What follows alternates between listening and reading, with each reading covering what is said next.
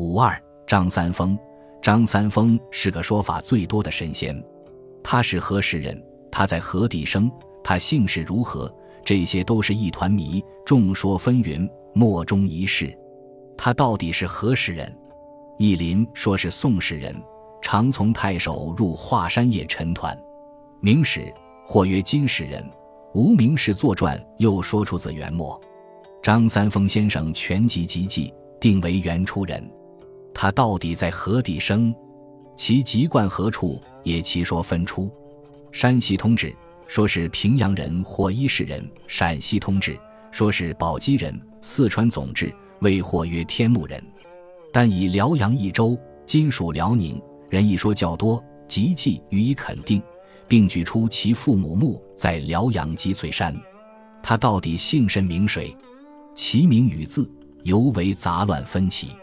其名一名通，一名金，一名思廉，一名玄素，一名玄化。其字字曰玄玄，山峰、三峰、君宝、簸箕，又称字君石、玄一、全一。其号昆阳，因不修边幅，又号张邋遢。综上，张三丰生于元初，辽阳益州人，一名君宝，号昆阳，外号张邋遢。据称张三丰聪明过人，过目成诵，行为怪异，有机事项。一年到头只一纳一缩，一餐能食升斗，或数日一食，或数月不食。料事如神，事能前之。最初住在宝鸡县，后入武当山。明太祖洪武二十四年（殷三百九十一年），明太祖派遣使臣在全国寻找他，但没有找到。明成祖永乐初年，朱棣又派遣使臣到处查访，还是没有找到。明英宗正统元年（因四百三十六年），朱祁镇封通威显化真人。明宪宗成化二十二年（因四百八十六年），朱简身封韬光上至真仙。明世宗嘉靖四十二年（一五六三年），朱厚宗封清虚元妙真君。后人即有张三丰先生全集。据传，张三丰曾经在湖北武当山、太和县结庐修行，修炼时间长达二十余年。按理，《太和县志》应该对张三丰有详细记载，但那里并没有关于张三丰会拳术的记述。张三丰真正为民间所熟知，那是明成祖朱棣以后的事。明太祖朱元璋有二十六个儿子，朱元璋立长子为皇太子。但皇太子不久病逝，就立长孙朱允文为皇太孙，同时将诸位皇子分封到各地为藩王。第四子朱棣封为燕王。后来明太祖病逝，皇太孙朱允文继位，是为建文帝。建文帝感到对他的皇位构成最大的威胁是诸位封王的皇叔，为此建文帝就采取了削藩的策略。他先是削掉了五位较弱的藩王，将他们废为庶人。燕王朱棣亦岌岌可危。早有准备的朱棣杀掉朝廷大员，起兵造反。经过四年的苦战，最后攻占首都南京，赶跑了建文帝，自己做了皇帝，是为明成祖。但是建文帝的下落却是个谜。建文帝朱允文的遗踪有多种说法，有的说。他被宫中的大火烧死了，有的说他出家当了和尚，有的说他成功的逃到了云南，有的说他出逃到了海外。对于建文帝朱允文的下落，明成祖朱棣是非常关注的，因为这关系到他的政权的稳定。为此，明成祖朱棣就不惜重金兴师动众，到处秘密查访建文帝朱允文的踪迹。第一个被派出寻找建文帝朱允文踪迹的是太监郑和，他与王景洪等人于永乐三年（一辛四百零五年）出使西洋，目的之一是寻找建文帝朱允文。明史中说，成祖仪惠帝往海外欲踪迹之，于是便有了三宝太监下西洋的盛世。第二个受命秘密查访建文帝朱允文踪迹的是户科都给侍中胡莹莹。明成祖永乐五年。朱棣命他以搬玉之朱书及访寻仙人张邋遢、张三丰为名，遍行天下州郡乡邑，引查建文帝安在。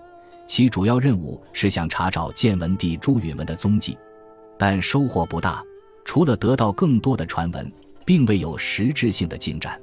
然而，都给事中胡营的查访地域很广，层次很深，时间很长，而且是以查访道士张三丰的名义进行的，因此民间就都知道了皇帝要寻找一个著名道士张三丰。张三丰由此名声大噪，百姓皆知。直到明成祖永乐二十一年（因四百一十六年），根据胡莹的密报，明成祖朱棣深信建文帝朱允文已经死去，才下令停止追访。但是，这已经过去二十一年了，而这二十一年间，张三丰的名声已经深入人心。为此，明成祖朱棣不得不在武当山大修道观，以掩人耳目。明成祖朱棣知道自己的皇权是武装抢夺来的。名不正言不顺，为此，明成祖朱棣尊奉道教真武帝君，希图造成皇权神授的印象。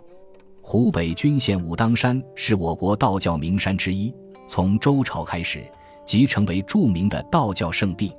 明成祖永乐十一年（因四百一十三年）六月，朱棣令隆平侯张信、驸马都尉穆兴等人征调军将民夫三十多万人。大规模营建武当山道教宫观，明成祖朱棣下诏谕使群臣创建武当山宫观，借太祖、太后之福，祈求天下黎民百姓岁丰人康。营建武当山宫观用了近六年时间，到明成祖永乐十六年（因四百一十八年）十二月竣工。宫观建成后，明成祖朱棣赐名为太岳太和山。并把二百七十七顷农田连同田上农户一起赐予公观，以供衣食之用。另又挑选道工近三百人负责管理、洒扫公观等事宜。公观包括殿观、门午、享堂、储库数百间。明成祖朱棣还亲制碑文记述这一事件。武当山经过这次大规模营建之后，吸引了大批香客、游人，各地藩王也无不效仿。纷纷在所在各州设立道观，为此，明成祖朱棣在各州设置官吏和千户所，用以管理道教事务。明成祖朱棣以后，凡新皇帝即位，都派使臣前往武当山祭拜真武帝君，以此表明自己受命于天。后来的明世宗嘉靖皇帝再次对武当山公馆进行大规模修建。奠定了武当山八宫、两观、十祠、三十二庵的规模。武当山道观里的铜铸塑像别具一格。明成祖朱棣扩建的武当宫观内有大小道教神像数以万计，这些塑像以铜铸像为主，制作精细，充分显示了当时高度发达的金属铸像水平。现存于武当山文物保管所的张三丰铜铸塑像，作于明代永乐年间。是一件极为珍贵的文物，也是现今保存较好的作品之一。铸像张三丰正襟危坐，面目和善，沉稳严肃，精神矍铄，其体内似蕴藏着绵绵无尽的沛然真气。在衣褶处理上，作者采用了完全写实的手法，衣褶平贴着身体，线条流畅，十分真实。整个铜像重达七千余斤。是明代铜像中难得的佳作。中国功夫南有武当，北有少林。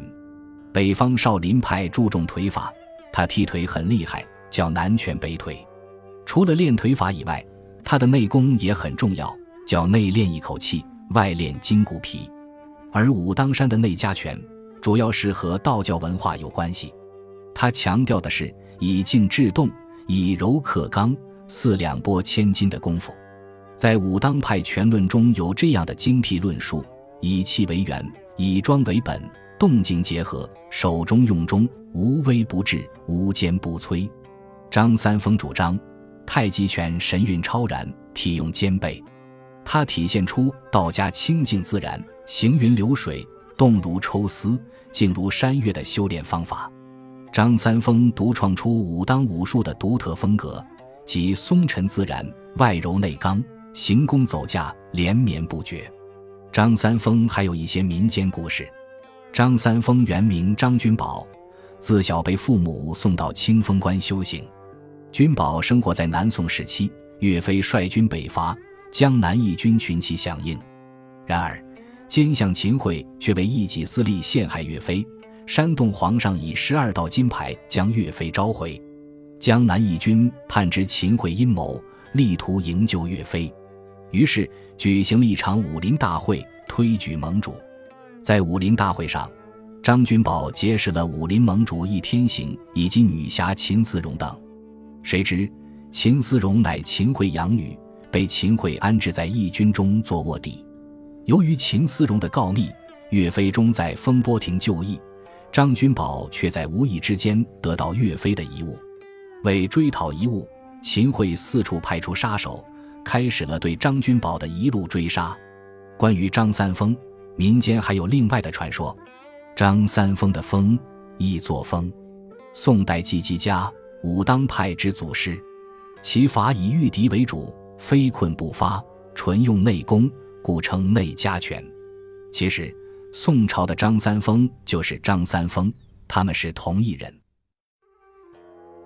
本集播放完毕，感谢您的收听，喜欢请订阅加关注，主页有更多精彩内容。